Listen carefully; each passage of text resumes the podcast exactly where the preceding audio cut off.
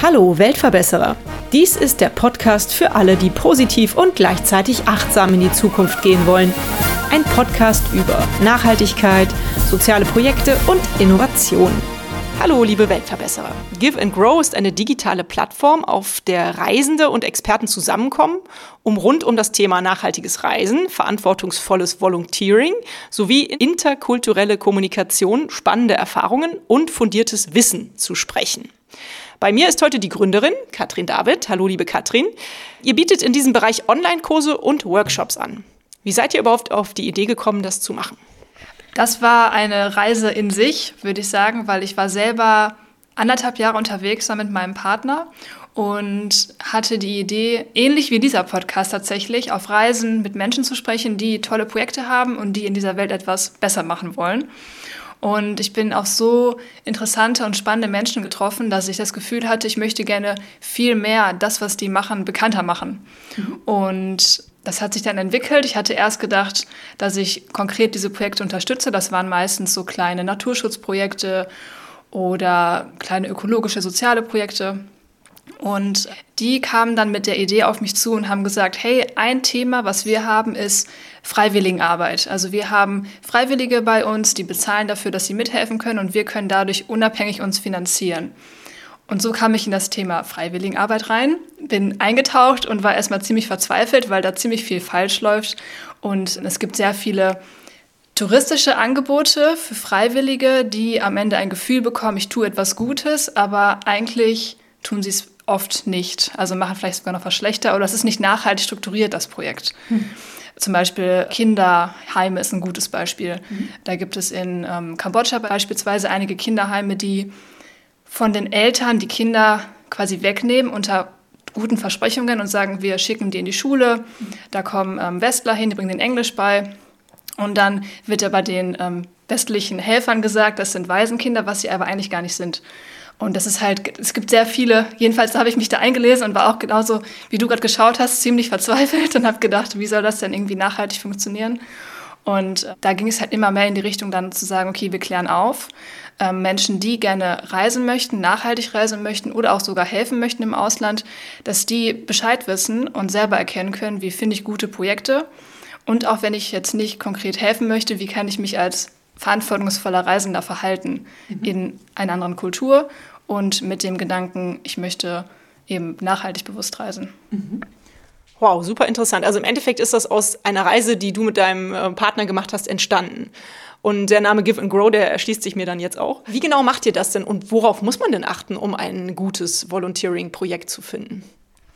Die Idee ist jetzt eben, also einmal haben wir Workshops gemacht, zum Beispiel an Universitäten, im Moment halt eben online, für Leute, die nach der Uni vielleicht länger weg möchten, dass sie Bescheid wissen, worauf kann ich achten, wenn ich irgendwie helfen möchte. Und Online-Kurse, die bauen wir jetzt gerade auf. Wir produzieren gerade so die ersten Kompaktkurse zu einzelnen Themen. Zum Beispiel ein Thema ist halt eben gerade Reisen während Corona. Was sollte ich jetzt gerade machen, was vielleicht nicht? Wie sollte ich mich verhalten? Ein Thema ist auch Transportwahl. Wenn ich sage, ich möchte generell nachhaltig bewusst reisen, wie treffe ich da meine Entscheidung? Wann sollte ich fliegen, wann nicht? Oder einfach mal, um die ganzen Fakten an die Hand zu bekommen und dann selber entscheiden zu können. Das sind so ein paar Beispiele dafür. Und das machen wir gerade halt wir selber mit anderen Experten, Expertinnen, die zu einem entsprechenden Themen was sagen können. Und zu einer anderen Frage, wenn ich jetzt ins Ausland möchte und helfen möchte, würde ich erstmal sagen, der erste Schritt, der vielleicht ein bisschen kontraintuitiv ist, sich zu überlegen, was möchte ich, was ist meine Intention? Warum möchte ich helfen? Und was ist mir persönlich wichtig? Und dann kann es ja sein, dass ich sage, ich möchte gerne etwas Gutes tun, also so der altruistische Gedanke. Oder ich möchte etwas lernen, also ich möchte vielleicht etwas ausprobieren, was ich hier in Deutschland noch nicht gemacht habe. Beides ist per se an sich nicht schlecht oder gut. Es ist nur wichtig, vorher sich über zu überlegen, wo liegt mein Fokus. Und dann ist es ganz wichtig zu gucken, passt das zu meinem Projekt. Beispielsweise, wenn ich sage, ich habe eine Ausbildung. Ich bin Lehrerin und ich habe pädagogische, sowohl auch fachliche Ausbildung und kann halt entsprechend in anderen Ländern das vielleicht anbringen. Dann ist das super und dann muss das halt eben zum Projekt passen, dass die genau das brauchen. Wenn ich aber beispielsweise einfach nur an sich Englisch spreche und aber gar nicht genau weiß, wie könnte ich unterrichten, dann wäre das vielleicht nicht so das Passende. Also da ehrlich mit sich selber zu sein und dann zu gucken, wie passt das zum Projekt. Und dann gibt es halt noch einige Sachen, wie ich halt gucken kann, was ist ein gutes Projekt und was nicht. So der erste gute Punkt ist immer zu gucken, was sind die Messages oder die Dinge auf der Homepage. Also ist quasi der Volunteer im Fokus, wird das so gemarketet als tolle Erfahrung, du hast ja dann super Abenteuer und so weiter. Oder steht halt das Projekt im Vordergrund und die Arbeit, was die wirklich bewirken wollen.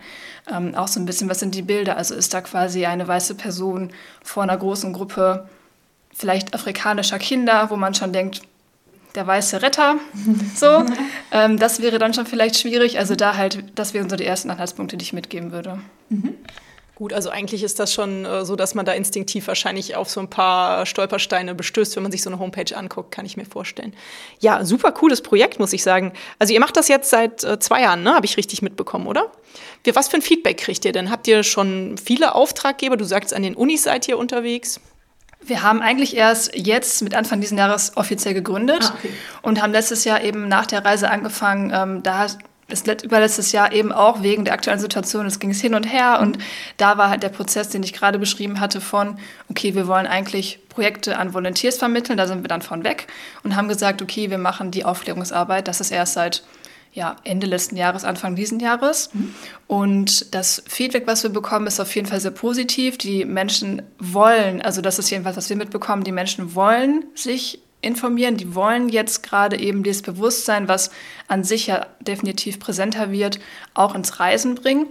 Und viele, also ich kenne das auch von mir selber, die sagen, ich möchte generell Nachhaltigkeit, ist mir wichtig, ich möchte nachhaltig leben, haben direkt den Gedanken von, darf ich dann überhaupt fliegen? Darf ich dann überhaupt reisen? Mhm. Und da gibt es nicht die eine Antwort drauf, aber wir wollen halt mh, mm, nachhaltiges Reisen so ein bisschen als großes Ganzes sehen mhm. und Leuten an die Hand geben, wie sie Entscheidungen treffen können. Mhm. Und da halt auch inspiriert aus dem Volunteering-Gedanken die eigene Perspektive mehr zu reflektieren mhm. und zu sagen, wenn ich in ein Land reise, sich vorher zu überlegen, was ist also mein Mental Backpack, haben wir das genannt. Also ja. was sind meine Gedanken, die ich schon für oder über ein Land im, im Kopf habe vorher.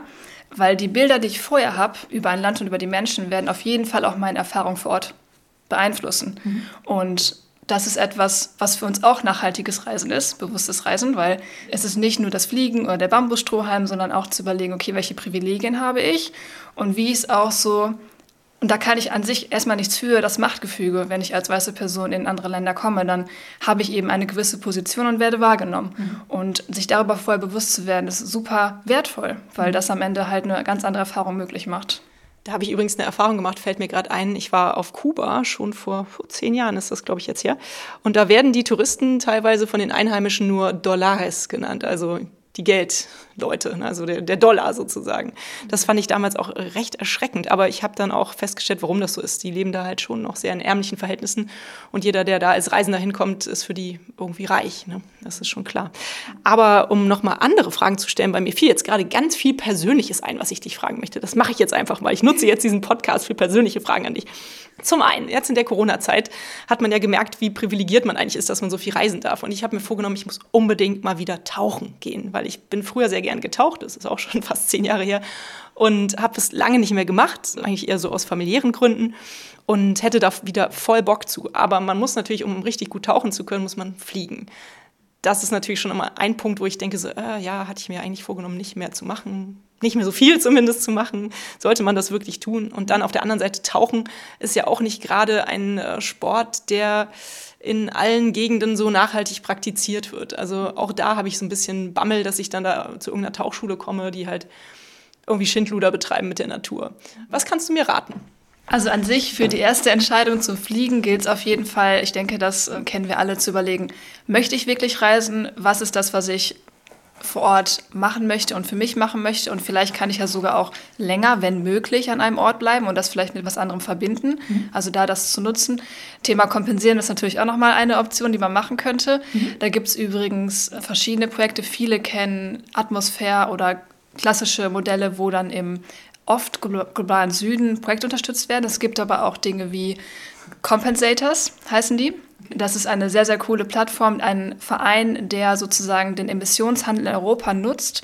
Und du kannst quasi deinen Abdruck kompensieren und die kaufen dafür Zertifikate von anderen Unternehmen weg. Das heißt, der Preis für CO2 steigt in Europa und du kannst dadurch einen nachhaltigen Wandel in Europa finanzieren, was ich persönlich sehr super finde, weil dann nicht der Gedanke entsteht, ich fliege hier und kompensiere irgendwo im globalen Süden, sondern ich gucke, dass hier vor Ort der Wandel stattfindet. Mhm. Das nur am Rande. Dann habe ich eine ganz kurze Zwischenfrage zu dieser Plattform. Vielleicht sagst du noch einmal ganz kurz den Namen mit C wahrscheinlich. Compensate oder wie?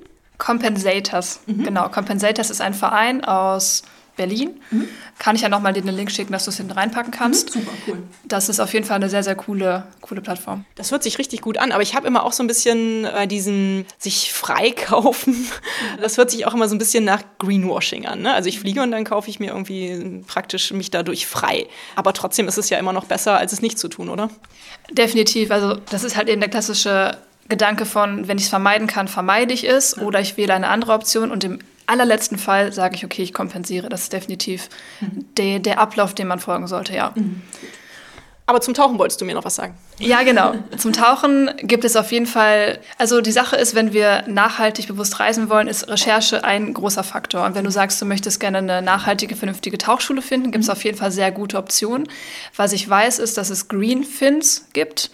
Die sind eine gute Adresse, weil du nachgucken kannst. Sie sind ähm, zertifizierte Tauchschulen, die nicht nur sagen, okay, wir achten auf soziale Aspekte bei den Mitarbeitern, ähm, wir sind geschult, was das Tauchen angeht, was wir nicht anfassen und so weiter, sondern die haben halt auch oft sogar eigene Projekte. Super. Ich habe zum Beispiel auf meiner Reise auch meinen Tauchschein gemacht in Malaysia auf einer Insel am Borneo und da war es genauso. Also die waren auch Greenfin zertifiziert, war ein super tolles Projekt. Die hatten noch eine eigene angedockte Naturschutzorganisation, die sozusagen dann vor Ort nochmal nebenbei, also das Tauchen hat das mitfinanziert. Also da würde ich immer auch das war auch so der Impuls von den Leuten vor Ort, die meinten auch, hey, das ist cool, fragt die Leute doch einfach, was macht ihr denn noch über eure Arbeit als Tauchschule hinaus? Weil im Endeffekt ist das Tauchen ja sogar noch mal viel mehr etwas. Die brauchen das Meer, die brauchen die Fische, die brauchen die Korallen. Ähm, also ist es in deren Interesse zu sagen, wir schützen das noch mal darüber hinaus. Ja, schön. Klasse, das ist auf jeden Fall ein guter Ratschlag. Danke dir. Jetzt hast du mich auf noch eine Idee gebracht. Eine andere Sache, die auf meiner Bucketlist steht, Borneo zu den Orang-Utans, meine Lieblingstiere. Ist das eine gute Idee, die Orang-Utans in Borneo zu besuchen? Kann man da vielleicht auch Volunteering machen oder ist das Quatsch? Schadet man den Tieren da eher? Ich glaube, du hast da auch Erfahrung gesammelt, oder? Ja, wir sind auch auf dem malayischen Teil von Borneo gewesen, haben die Orang-Utans gesehen. Super schwieriges Thema, weil es gibt auch da verschiedene Projekte. Es gibt halt äh, Sanctuaries, also quasi Teile im Wald, wo die Orang-Utans sich frei bewegen können und die haben quasi Futter. Also eine Stelle, da kannst du als Tourist hinkommen und dann gibt es Futterzeiten und wenn die, die Orang-Utans wissen das und kommen dann quasi hin und können optional quasi ihren Futterbedarf aufstocken und du kannst sie dann halt sehen. Das sind aber dann semi-wild Orang-Utans, also sind halt nicht mehr wirklich wild.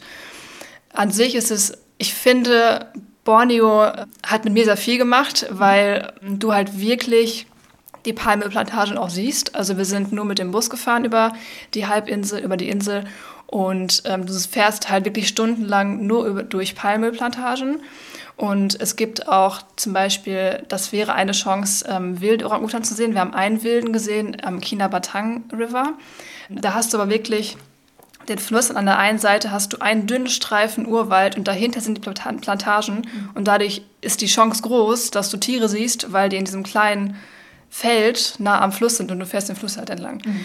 Und ich habe mich damals nicht konkret für Projekte interessiert oder ich habe keins gefunden, was nachhaltig, vernünftig Volunteering anbietet.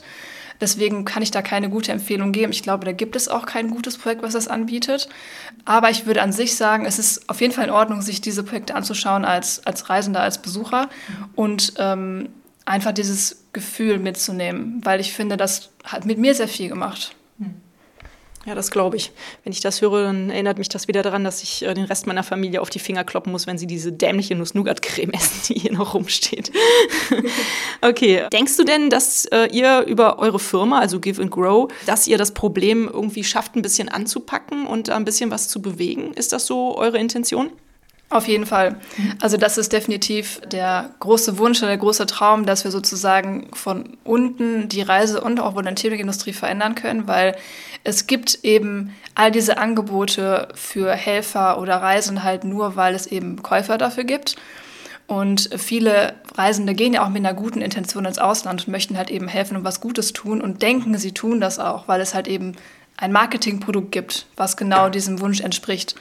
Und wenn wir halt aufklären und die Leute da Bescheid wissen, gibt es halt hoffentlich eben keinen Bedarf mehr für diese Projekte. Mhm. Und das wollen wir halt einmal über diese Online-Kurse jetzt gerade als Start machen, aber langfristig wäre es unser Wunsch auch noch mehr als Ansprechpartner sowohl in der Politik, aber auch als wirklicher mh, hm, ja, Ansprechpartner für die gesamte Veränderung der Industrie sein, weil wenn wir Beispiel Volunteering wieder nehmen, es gibt keine Regularien. Also jeder kann ein Angebot aufsetzen und ins Internet packen und anbieten. Es gibt niemanden, der das überprüft. Also es gibt keine von UN-Seite nichts. Also das ist halt, deswegen gibt es ja auch diese Tierschutzprojekte, die am Ende keine Tiere schützen und Kinder, die keine Waisenkinder sind, weil mhm. es niemand überprüft.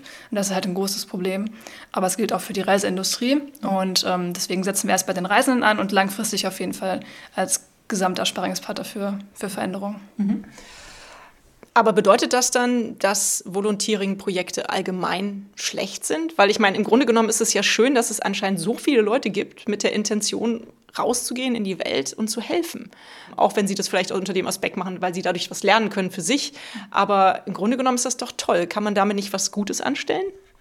Kann man, definitiv, kann man. Und das, das Ding ist, es gibt ja auch zum Beispiel Projekte wie Weltwärts, die dann ein Jahr lang gehen und die Reisenden werden vorher entsprechend vorbereitet in Seminaren. Die können reflektieren, die stellen sich halt bestimmte Fragen und hinterfragen ihre eigene Rolle. Aber wenn du so an sich als jemand, der einfach nur die Idee hat und ich gehe ins Internet und ich buche etwas, ist da niemand, der dir vorher eine Frage stellt oder wo du den Impuls bekommst, selbst mal nachzudenken, warum mache ich das überhaupt? Mhm. Und das ist das Problem. Und das ist so ein bisschen diese flexible Freiwilligenarbeit. Also es gibt halt eben die organisierte mit großen Organisationen wie Weltwärts oder vom Bund halt eben und halt eben die flexible. Und die flexible ist so das Problem, wo halt viel falsch läuft und da gibt es halt großen Veränderungsbedarf, weil an sich ist es nicht per se schlecht, mhm. wenn es halt passt. Also wenn deine Intention, deine Fähigkeiten zu dem passt, was vor Ort passiert und wenn du vorher die Chance bekommst, dich selber zu hinterfragen und auch das Schöne wäre, wenn wir das mehr als so eine Art Lernerfahrung vielleicht sehen. Mhm. Also zu sagen, nicht nur, ich möchte helfen oder ich finde, wenn ich die Erwartung habe, ich bin ein Jahr oder vielleicht sogar noch nur ein paar Wochen oder Monate vor Ort und dann die Hoffnung habe, ich kann etwas langfristig verändern in einem Land, ist eigentlich sehr utopisch. Weil wenn wir jetzt hier überlegen, wir haben ja auch Probleme mit Obdachlosigkeit oder ähm, Arbeitslosigkeit, da kann ja auch niemand von außen kommen und das Problem lösen. Das ist ja im Ausland auch nicht anders. Und wir kennen die Menschen nicht, wir kennen die Strukturen nicht. Und deswegen eher zu sagen, okay, ich gehe dahin und ich lerne etwas mhm. von diesen Menschen, die haben andere Perspektiven, die sehen Dinge vielleicht anders. Mhm. Ich kann da meine Impulse eingeben, aber ich kann vor allem auch sehr viel lernen. Und das wäre voll schön, weil das ist auch so mehr dann dieser Austausch, den mhm. wir uns, der wir uns wünschen würden. Mhm. Und grundsätzlich ist es dann wahrscheinlich besser, wenn man diese Idee hat, zu volontieren und, und zu helfen im Ausland, dass man sich auch wirklich eine lange Zeit dafür nimmt. Ne? Also was du sagst, eher dann ein Jahr vielleicht, wenn man es schafft, oder ein halbes Jahr, dass man halt nicht sagt, okay, ich kann jetzt in drei Wochen da was bewirken. Das ist wahrscheinlich wirklich utopisch. Definitiv. Also je länger, desto besser. Mhm. Es kommt aber auch auf das Projekt wieder an. Also ja. wenn ich jetzt irgendwie sage, ich bin in einem, übrigens ist dann nicht per se schlecht, mit Kindern etwas zu machen, ist nur die Frage wieder, was ist meine Rolle? Also bin ich vielleicht mal da und bin ich einfach nur jemand, der einen Fußballclub vor Ort mit den Kindern organisiert, also nicht so als Person, die als direkte Betreuerin gilt. Mhm. Oder auch Lehrer, dass ich nicht der Lehrer bin, der vorne steht, sondern eher der Assistenzlehrer. Mhm. Weil die Idee ist, nachhaltig was zu verändern bedeutet auch langfristig Strukturen zu schaffen, die ohne mich funktionieren. Weil sonst müsste quasi immer jemand kommen, der unterrichtet langfristig. Und das wäre ja dann nicht, das wäre wie eine Abhängigkeit. Mhm. Und davon wollen wir ja weg. Mhm. Und da halt zu sagen, da kritisch zu sein, was ist meine Rolle, was sind meine Aufgaben. Und äh, wie gesagt, wieder meine Intention. Vielleicht kann ich ja auch in ein paar Wochen in ein ökologisches Projekt reinkommen und in ein paar Wochen auch viel mitnehmen, weil ich vielleicht dann auch was über Permakultur lerne beispielsweise oder so. Das muss dann vielleicht nicht ein ganzes Jahr sein, aber desto länger, desto besser, ja. Mhm. Jetzt haben wir vor allem sehr viel über das Volontiering gesprochen, ein bisschen schon über das nachhaltige Reisen an meinem Beispiel, aber da würde ich gerne noch mal kurz drauf zurückkommen. Was gibt es denn noch außer dem Fliegen oder vielleicht der richtigen Tauchschule für Faktoren, worauf muss man achten, wenn man nachhaltig ganz normal reisen möchte? Also auf jeden Fall würde ich sagen, okay, wir haben die Anreise schon gehabt, dann ist die Frage, wie reise ich an, das ist das eine. Dann, wie verhalte ich mich vor Ort, das hat mehrere Aspekte. Einmal halt, wenn man jetzt Tauchen nimmt, es gibt dabei auch andere Touren, also mit zum Beispiel Elefantenreiten ist der Klassiker, wo viele schon wissen, das ist keine gute Idee. Mhm. Aber es gibt auch andere Tierschutz- oder andere Tierprojekte, wo ich auch kritisch sein könnte. Richtlinie da würde ich sagen, wenn es zu schön ist, um wahr zu sein, wenn ich Tiere anfassen darf, ist es meistens nicht so gut mhm. für die Tiere. Mhm. Dann Unterkünfte. An sich ist das große Thema, wenn ich als Reisender unterwegs bin, zu gucken, dass das Geld, was ich investiere in Unterkünfte und Essen, dass es auch wirklich vor Ort bleibt. Mhm. Das ist öfter der Fall, wenn ich in Homestays bin, in lokalen, unabhängigen Hotels, in kleineren Restaurants weil dann ist oft nicht ein großer Investor dahinter, wo am Ende das Geld wieder nach Europa geht. Mhm. Und dann das, was ich vorhin schon angesprochen hatte mit dem Mindset oder also mit dem Mental Backpack, sich einmal zuvor zu überlegen, was ist meine Intention mhm. und auch zu gucken, was erwarte ich von einem Land und wie, welch, mit welcher Einstellung gehe ich dann auf diese Menschen zu. Mhm. Ein gutes Beispiel ist, wir waren in Südafrika und haben dort ein ja, Kulturdorf, ich mache extra Anführungsstriche, äh, besucht und es gibt einige Menschen, die dann halt eben, oder viele, denke ich, die diese Vorstellung haben von, viele wohnen noch in diesen Häusern, vielleicht Leben oder Strohhäusern und machen ihre Tänze und sind glücklich mit wenig. So. Und wenn ich da hingehe und dann diese Show sehe und das glaube und wieder nach Hause gehe, habe ich das Gefühl, ich habe eine authentische Kultur getroffen. Ähm, wenn ich aber genauer hingucke, das haben wir auch gesehen, gehen die um die Ecke, holen ihre Cola-Dose raus und ziehen Jogginghose wieder an. Das ist halt, es ist halt so. Und die haben auch ein Handy und die haben auch, die wohnen vielleicht nicht mehr in diesen Häusern, sondern um die Ecke in anderen Häusern, die anders gebaut wurden. Und da halt das zu reflektieren, weil wenn ich authentisch etwas wahrnehmen möchte, ist authentisch vielleicht anders als meine Vorstellung von authentisch. Mhm. Und ist halt viel schöner, offen zu sein für alle Möglichkeiten, die ich vor Ort antreffe, als vorher schon zu denken, es muss meinen Erwartungen von authentisch entsprechen. Meine Güte, ganz schön kompliziert, aber ja, ja, ich verstehe, was du meinst. Wie ist das denn überhaupt bei den Verkehrsmitteln? Kann man so sagen, dass die Bahn das günstigste ist? Danach kommt der Reisebus, danach das Auto, danach das Flugzeug? Also am besten natürlich wahrscheinlich einfach nur loswandern zu Fuß. Aber kann man das so staffeln? Ja, also was den ja. CO2 oder Ausstöße angeht, definitiv. Mhm. Ähm, je nachdem, welchen Strommix oder auch welche Entfernung du hast, ist sogar Zug und Bus relativ ähnlich. Mhm. Also von, von CO2-Ausstoß her. Ich glaube, so wenn man sagt, meistens zwischen, also bis 800 Kilometer Entfernung macht immer Bus oder Zug mehr Sinn. Also da lohnt sich Fliegen überhaupt nicht, weil eben der An- und Abstieg das meiste verbraucht. Langstrecke über einen Ozean hinweg ist halt meistens der, das Flugzeug die einzige Option. Mhm. Es gibt auch Frachtschiffe, aber dann ist auch wieder die Frage, oder generell Fähren macht oft Sinn, je nachdem wo und wie, aber die fahren oft auch mit Schweröl. Mhm. Und dann hast du auch wieder das Problem, kannst du wirklich gegenrechnen, ist es dann wirklich nachhaltiger in dem Sinne als das Flugzeug? Das könnte ich auch nicht mit Sicherheit sagen. Mhm.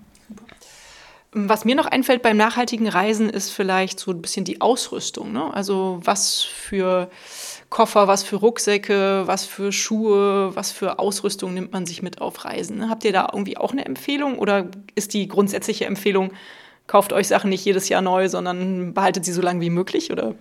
Also auf jeden Fall würde ich halt auf verantwortungsvolle Unternehmen zurückgreifen, die entsprechend produzieren, mhm. dass du halt diese Sachen, was jetzt Kleidung angeht oder Rucksäcke, nehmt weniger mit. Egal, was ihr einpackt, packt es nochmal aus und nimmt was raus, weil du hast immer zu viel mit dabei. Wirklich, es ist immer so. Auf jeden Fall würde ich eine Trinkflasche mitnehmen. Wir waren anderthalb Jahre unterwegs und hatten nur 16 Plastikflaschen und 10 Container benutzt an Plastikflaschen, weil wir wirklich immer entweder haben auffüllen können. Wir haben fast, also sobald es ging, haben wir Kranwasser getrunken und wir hatten einen kleinen Wasserfilter dabei, einen UV-Filter. Mhm dann konnten wir halt quasi das Wasser filtern und ähm, das entsprechend in fast allen Ländern dann trinken. Das ist eine coole Sache, ist auch nicht so groß. Ja. Ansonsten halt der Klassiker Strohhalm, diverse Taschen. Sehr gut ist auch eine Plastik, also eine Faltbox zu haben, mhm. die du zusammenklappen kannst, damit du halt zum Beispiel, wenn du irgendwo bist, dir selber Müsli machen kannst oder auf Nachtmärkten vor Ort selbst die Essen reinpacken lassen kannst. Du musst kein Plastik benutzen. Mhm. Das ist halt eine super gute Ausrüstung. So, das wären so die besten Tipps, die ich habe. Mhm. Ähm, ansonsten halt, wie gesagt, lieber weniger mitnehmen als zu viel. Mhm. Das mit der, der Schüssel oder dieser faltbaren Essensaufbewahrung finde ich total super. Ich hatte neulich ein Interview mit äh, Relevo. Die machen so Mehrweg-Essensschalen. Und, oder auch äh, Kaffee- und, und Teegefäße. Und da hat der Gründer mir erzählt, er war halt in Kambodscha, oder nee, Nepal war es, glaube ich. Auf jeden Fall war er im Ausland und hat halt gesehen, wie da mit dem Plastikgeschirr um sich geschmissen wird. Ne? Und ich finde, das ist auch eine Sache, wenn man das irgendwie versuchen kann zu minimieren, wenn man im Ausland reist, dann ist das natürlich super. Also die Schüssel, die man mitnehmen kann, die Faltschüssel oder wie auch immer, eine sehr gute Sache. Ja, liebe Katrin, äh, jetzt kommen wir zum wichtigen Thema. Wie sieht es denn bei euch aus? Funktioniert das denn euer Business Give and Grow? Wie finanziert ihr euch? Läuft das schon ganz gut an? Wir sind an sich gemeinnützig gegründet. Mhm. Das heißt, äh, die Idee ist, dass wir uns sowohl über eigene Projekte wie eben die Kurse als auch über Spendenpartner oder Stiftungsgelder und so weiter finanzieren können. Jetzt zum Anfang unserer Zeit haben wir ein äh, entsprechendes Stipendium bekommen als Gründer. Das heißt, wir können die Anfangszeit überbrücken. Und äh, jetzt ist halt so die spannende Phase, wo wir gucken können, wie läuft es an die nächsten Monate. Also jetzt aktuell eben mit Stipendien und dann gucken wir halt, wie es anläuft. Mhm, gut. Was kann man denn tun, um euch zu helfen? Also wahrscheinlich eure Kurse buchen, aber gibt es auch die Idee von euch, dass Unternehmen euch ansprechen können oder, oder größere Institutionen wie Unis oder Schulen vielleicht sogar auch? Also wir sprechen unglaublich gerne über das Thema, wenn Schulen, Institutionen gerne an ihre Schüler, Partner das weitergeben möchten, super gerne. Ich komme auch aus dem Corporate-Bereich. Also ich habe vorher im Unternehmen gearbeitet, was recht groß war und kenne die Strukturen und kenne auch da den Gedanken von, wir möchten unsere Mitarbeiter ans Ausland schicken, dass sie was Gutes tun. An sich würde ich da super gerne auch Dinge mitgeben und sagen, wie man es vielleicht anders machen könnte, nachhaltig und äh, verantwortungsvoller. Das wäre auch ein großer Wunsch von mir. An sich, wenn jemand das Thema interessiert, super gerne auf Instagram oder uns folgen. Jetzt gerade, wie gesagt, sind wir noch bei den letzten Vorbereitungen der ersten Kurse. Da könnt ihr euch eintragen, um als erster Bescheid zu bekommen. Wir wollen die ersten Beta-Tester aufnehmen, die dann quasi auch vergünstigt Zugang bekommen zu den Kursen. Und äh, genau, wenn ihr darauf Lust habt, dann sehr gerne. Mhm. Ich kann mir vorstellen, es ist doch eine schöne Idee, das in Schulen anzubieten, vor allem so in Abschlussklassen oder ja, Abschlussstufen, weil häufig sind es ja doch die jungen Leute, die Schüler, die nach der Schule sich ein Jahr Auszeit nehmen oder ein halbes Jahr Auszeit nehmen und sagen, ich möchte raus, ich möchte die Welt kennenlernen und da vielleicht auch was bewegen. Und dann ist es doch eigentlich wäre es doch eine ganz nette Idee. Vielleicht sollte, solltet ihr da auch mal das Land oder so ansprechen und eure Idee vorstellen. Ja, definitiv. Äh, wir hatten auch die Idee schon und ich hatte auch schon mal ein paar Schulen angesprochen, aber die aktuelle Lage ist halt eben schwierig. Ja, so. Aber an sich ist die Idee auf jeden Fall da. Also wenn da jemand Impuls hat und uns kontaktieren möchte, super gerne. Mhm. Was ist denn im Moment eure größte Herausforderung? Ist es dieser Shift von Stipendien finanziert Richtung selber ähm, das Geld praktisch erreichen, das euch über Wasser hält? Oder ist es tatsächlich Corona, die euch im Moment zurückhält, live irgendwie Sachen zu machen? Was heißt live? Also face-to-face -face Sachen zu machen, sondern nur noch online? Ich würde auf jeden Fall sagen, das erste, der Shift mit den ersten Produkten mhm. aktuell und auch dementsprechend parallel die Reichweite aufzubauen und die Menschen zu erreichen. Mhm. Und gleichzeitig, ähm, ich finde, wenn wir so ein bisschen eintauchen in das Thema und verstehen, was das bedeutet, dann ist der Wunsch auch direkt da, da was zu machen. Mhm. Und nachhaltig reisen wird halt aktuell oft sehr, ich sag nicht einfach, aber halt, okay, nicht fliegen, gut, das ist das Einzige, was du machen kannst, alles klar, fertig. Mhm. So. Was halt schade ist, weil eigentlich steckt dann noch viel, sehr viel mehr dahinter. Mhm. Und da Menschen zu erreichen, die Lust darauf haben und verstehen, was das halt am Ende für eine viel schönere, nachhaltigere und bewusstere, intensivere Reiseerfahrung bereithält. Das ist was, was ich hoffe, was noch mehr Menschen bewusst wird. Mhm. Super. Ich frage meine Interviewgäste immer nach einer schönen Erinnerung. Du hast bestimmt, kann ich mir vorstellen, Erinnerungen von eurer Weltreise, nenne ich sie jetzt mal. War es wirklich eine Weltreise? Habt ihr es so betitelt schon? Ne? Ja. Die ja aber dann auch im Zusammenhang stehen mit eurem Business, oder? Kannst du irgendeine eine prägnante Geschichte erzählen? Pick eine raus. Also du meinst jetzt einfach, die mich selber persönlich bewegt hat, oder? Genau. Eine Geschichte, die dich bewegt hat und dann aber halt auch zu diesem Gedanken gebracht hat, wieder äh, euer Unternehmen zu gründen. Mhm. Dann würde ich gerne von dem ersten Projekt erzählen, das wir auf Mayu, auf den Kapverdischen Inseln, kennengelernt haben. Mhm. Und zwar war das an sich eine sehr intensive Erfahrung, als Reisende auf die Insel zu kommen oder generell auf die Inseln, weil wir waren dort, wo nicht so viele Touristen sind. Das heißt, es war ein komisches Gefühl, weil wir auch komisch angeschaut wurden, als weiße Person eben. Okay. Und wir haben dann das Projekt kennengelernt über Umwege und es ist unglaublich schön, weil die Insel an sich die Menschen haben sehr lange von dem Fleisch oder dem Jagen von Schildkröten gelebt. Mhm. Und es hat dann halt quasi FMB, Foundation of Mayo, hat sich gegründet und gesagt, wir wollen da mit den Menschen zusammen etwas verändern. Mhm. Und äh, um es kurz zu machen, ist, dass die Leute, die vorher quasi die Schildkröten gejagt haben, heute schützen. Also die laufen heute Patrouillen und gucken, dass niemand die Eier klaut und niemand ähm, nachts die Schildkröten jagt. Und ähm, die Fischer, die auf dem Meer quasi einfach an sich nur fischen, sind auch jetzt Guardians of the Sea. Also die achten darauf, dass es keine illegale Fischerei gibt. Und die haben so ein bisschen den Blick darauf, wie entwickelt sich die Population von den Haien, worauf können wir achten, wo sind Wale gerade. Also die berichten quasi auch wieder an die Organisation zurück. Und es ist schön zu sehen, dass wenn wir lokale Projekte haben, die auch die Menschen mitdenken oder halt gucken, wie können wir nachhaltig für alle das Ganze besser machen, mhm. dass es dann auch funktioniert. Mhm. Wie haben die diesen Shift hinbekommen vom Schildkrötenfleisch essen zu Schildkröten schützen? Ich stelle mir das schwer vor, weil ich habe jetzt so im Hintergrund die Walfleischgeschichten so aus Japan oder so, wo das dann irgendwie so immer oder von den Inuit, wo dann immer gesagt wird, ja, die haben das schon seit Jahrtausenden gemacht, die dürfen das immer noch machen oder dieser Anspruch besteht. Wie haben die da diesen Shift geschafft? Das waren mehrere Aspekte. Also mhm. einmal die Aufklärung in den Schulen tatsächlich. Also die haben vor allem die Kinder aufgeklärt und gesagt, was es bedeutet, wenn es irgendwann vielleicht keine Schildkröten mehr gibt. Mhm. Und die haben auch so schön erzählt, dass irgendwann die Kinder gesagt haben, Daddy, you can't eat turtles. Und dann, dass halt die Kinder diese das nicht mehr essen wollten und entsprechend da was verändert haben. Und eben auch über entsprechend die Organisationen zu sagen, die hatten dann das Funding, die Menschen zu bezahlen dafür, dass sie diese Patrouillen laufen und nicht mehr diesen Drang hatten oder nicht mehr jagen mussten. Also die mussten nicht mehr raus und das Jagen und das Verkaufen, weil das haben die ja auch nicht gemacht, weil die Schildkröten hassen, sondern einfach nur, weil es deren Lebensunterhalt war. Mhm.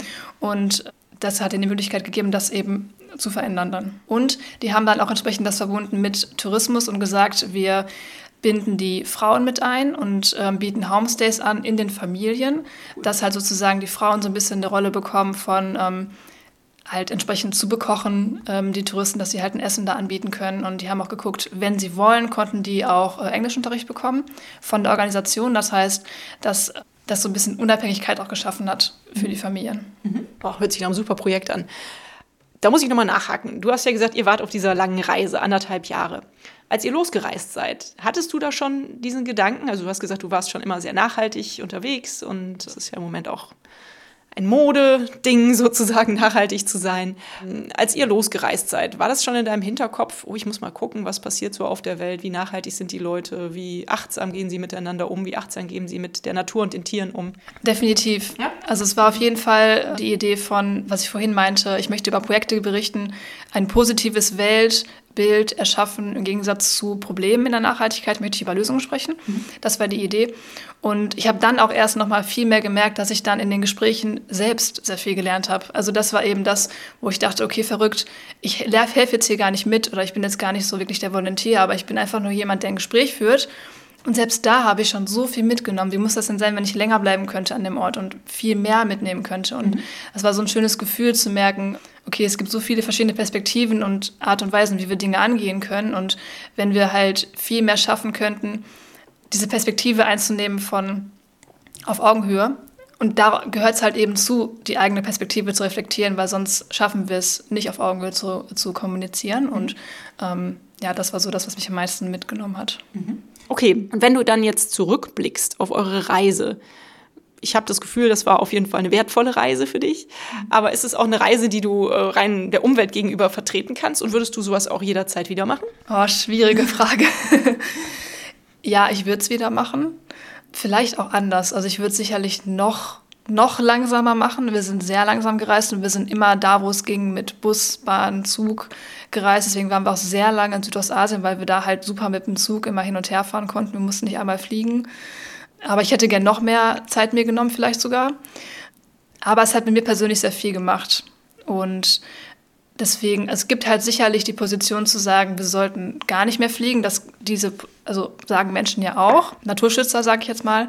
Aber ich möchte mir diese Welt nicht vorstellen, weil ich mir auch vorstelle, wie ist dann der Austausch zwischen uns? Wie können wir denn dann kommunizieren und auch Ideen austauschen, um gemeinsam die Welt besser zu machen, um das gemeinsam zu machen? gilt es halt, dass jeder sich selbst überlegt, was kann ich beitragen, was ist meine Position und wie können wir dann gemeinsam die Ideen auch umsetzen. Und ich habe viele Menschen getroffen, die gereist sind und mit denen das sehr viel gemacht hat. Dazu gehört es aber, glaube ich, auch, sehr viel zu reflektieren, weil wenn ich, ich sage mal in Anführungsstrichen, einfach losreise und einfach Spaß haben will, ist das auch super gut, aber es ist nicht ein Garant dafür, dass du dann deine eigene Perspektive hinterfragst, sondern da gehört schon etwas dazu. Aber wenn das so ist, dann kann das mit der sehr viel machen und deswegen würde ich es auch nochmal machen. Mhm. Ich habe vor zehn Jahren auch eine Weltreise gemacht, das ist schon länger her jetzt, aber damals habe ich festgestellt, es gab so Momente, wo ich irgendwo stand und mir was Schönes in der Natur angucken durfte, ein Wasserfall zum Beispiel. Und ich habe festgestellt, so, ah, noch ein Wasserfall. und das war so der Zeitpunkt, wo ich dann auch immer gemerkt habe, okay, hier Slowdown, jetzt müssen wir mal langsamer machen. Wir haben in den letzten zwei Wochen oder vier Wochen so viel gesehen, das kann man gar nicht alles verarbeiten. Und wenn man diesen Wasserfall hier mal ganz realistisch sieht, dann ist der gigantisch. Und ich bin schon so überfordert von den Erlebnissen der letzten vier Wochen, dass ich ihn gar nicht mehr als so wunderschön betrachten kann. Und ich glaube, das sind dann echt immer diese Momente, dass man, wenn man das merkt, muss man auf jeden Fall langsamer reisen, habe ich damals festgestellt. das dazu. Also ich habe das Gefühl, deine Aufgabe, die du dir im Moment stellst, im Leben, äh, macht dich unglaublich glücklich. Insofern muss ich das gar nicht fragen. Das ist, glaube ich, so, wenn ich dich so lächeln sehe. Aber wenn ich mir jetzt mal überlege, wo siehst du dich denn so in fünf Jahren? In fünf Jahren sind wir als Give and Grow so bekannt, dass wir aktiv die Reise-, Tourismus- und Volunteering-Industrie mitgestalten können. Ich bin auf jeden Fall zwischendurch immer mal wieder, also Reisen ist weiterhin ein Teil meines Lebens, also aktuell weniger, aber an sich ist es definitiv ähm, meine Vision, viel näher in der Natur zu wohnen tatsächlich. Mhm. Jetzt gerade in Köln zu sein, ist gut und sinnvoll, aber langfristig möchte ich definitiv näher an der Natur zu sein, um da halt für mich den Ausgleich zu schaffen, weil da fühle ich mich auf jeden Fall am wohlsten. Mhm. Das heißt, weiterhin sinnvoll etwas nachhaltig zu verändern, in der Nähe der Natur zu sein, vielleicht auch eine Familie zu haben, wer weiß. Gute Pläne. Hört sich super an, macht das so. Siehst du dich denn oder seht ihr eure, eure Firma, kann man das eigentlich so sagen, bei einem gemeinnützigen Unternehmen schon? Ne? Seht ihr Give and Grow als Weltverbesserer? Bist du ein Weltverbesserer? Definitiv, ja, würde ich auf jeden Fall sagen. Kann ich nur so unterschreiben. Prima. Ja, und meine letzten Fragen sind eigentlich immer, wie du persönlich so zum Thema Nachhaltigkeit stehst und wie du das in deinem Alltag so umsetzt und ob du vielleicht irgendwelche Ideen für meine Hörerinnen hast, irgendwelche Innovationen, die sie in ihren Alltag einbinden können, wo sie auch Nachhaltigkeit noch besser umsetzen können vielleicht. Mhm. Mm, ich bin gerade an dem Punkt, wenn ich ganz ehrlich bin, dass ich Nachhaltigkeit immer wieder auch hinterfrage, in mhm. dem Sinn, dass ich sage, es ist total gut zu sagen, ich schaue beispielsweise auf meinen CO2-Abdruck, ich achte auf gewisse persönliche Konsumentscheidungen, die das Angebot von morgen gestalten. Das stimmt hundertprozentig. Und ich versuche immer mittlerweile mehr auch die strukturelle, also den strukturellen Gedanken mitzudenken und zu sagen, ich weiß, dass der CO2-Abdruck eine Idee war von BP, von einem Ölunternehmen. Dann ist auch die Frage, warum eigentlich? Also, dass wir quasi als Konsumenten dahin gedrängt werden, dass wir die Veränderung übernehmen sollten, obwohl auch strukturell was passieren soll. Das ist halt, ich finde es wichtig, beides mitzudenken. Gleichzeitig weiß ich, es ist total wichtig zu sagen, ich kann als einzelne Person was verändern, weil das gibt mir auch immer Hoffnung, zu sagen, ich weiß, dass ich mit meinen Entscheidungen was verändern kann. Was mir hilft, ist, mein Alltag ähm, so einfach zu gestalten, dass die, ich sag mal, nachhaltige Option easy wird. Also, dass ich meine Arbeits- und ähm, Locations, wo ich hinfahren muss, so gestalte, dass ich mit dem Fahrrad fahren kann, dass ich meine Wasserflasche bereit habe, mein Wasserfilter, dass ich keine Wasserflaschen kaufen muss, dass meine Beutel quasi immer bereit liegen, dass meine Gläser zum unverpackt einkaufen auch immer bereit liegen, dass ich halt nicht groß nachdenken muss, dass kein Widerstand herrscht, oh, jetzt muss ich mich ja nachhaltig entscheiden, wie auch immer, sondern dass es halt Spaß macht. So, das ist so der Hauptpunkt für mich. Schön. Das ist ein super Tipp. Vielen Dank. Dann äh, würde ich dir noch meine letzte Frage stellen. Mhm. Die ist immer nach einem Buchtipp.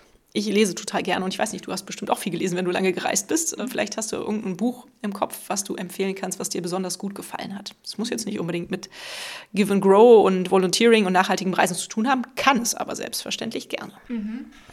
Okay, dann gebe ich zwei. Okay. Also der erste Impuls war gerade Der Alchemist. Mhm. Vielleicht kennst du das auch. Ja, das, das ist ein super, super schönes Buch. Ja. Und aber auch zum Thema, was sehr hilfreich ist, ist das Buch Learning Service, A Guide to Volunteering Abroad von Claire Bennett und noch anderen Autor Autorinnen. Ähm, super Buch, weil das einmal komplett durchführt, wenn ich helfen möchte, welche Steps habe ich, wie plane ich, äh, wie verhalte ich mich. Wer da mehr reinlesen möchte, ist das ein sehr gutes, sehr guter Tipp. Mhm. Schön, liebe Katrin, ich danke dir ganz herzlich für deine Zeit, für das total spannende und interessante Gespräch. Ich wünsche euch ganz viel Erfolg für Give and Grow. Grow sozusagen. und ähm, ja, vielleicht hören wir uns ja irgendwann mal wieder. Dankeschön. Vielen lieben Dank für die Möglichkeit, hier darüber sprechen zu können. Dankeschön. Wie immer beim Weltverbesserer Podcast findet ihr alle wichtigen Informationen in den Folgennotizen zu dieser Episode. Schaut rein und klickt euch durch. Da werdet ihr alle Kontaktdaten und weitere Informationen finden. Und hat es euch gefallen? Seid ihr inspiriert, berührt? Habt ihr eine Idee für eine neue Podcast-Folge oder Verbesserungsvorschlag für mich? Dann hinterlasst mir doch eine Bewertung oder einen Kommentar. Ich freue mich drauf. Ihr findet die Weltverbesserer regelmäßig hier an dieser Stelle. Abonniert den Podcast doch gerne. Bis bald, eure Birte.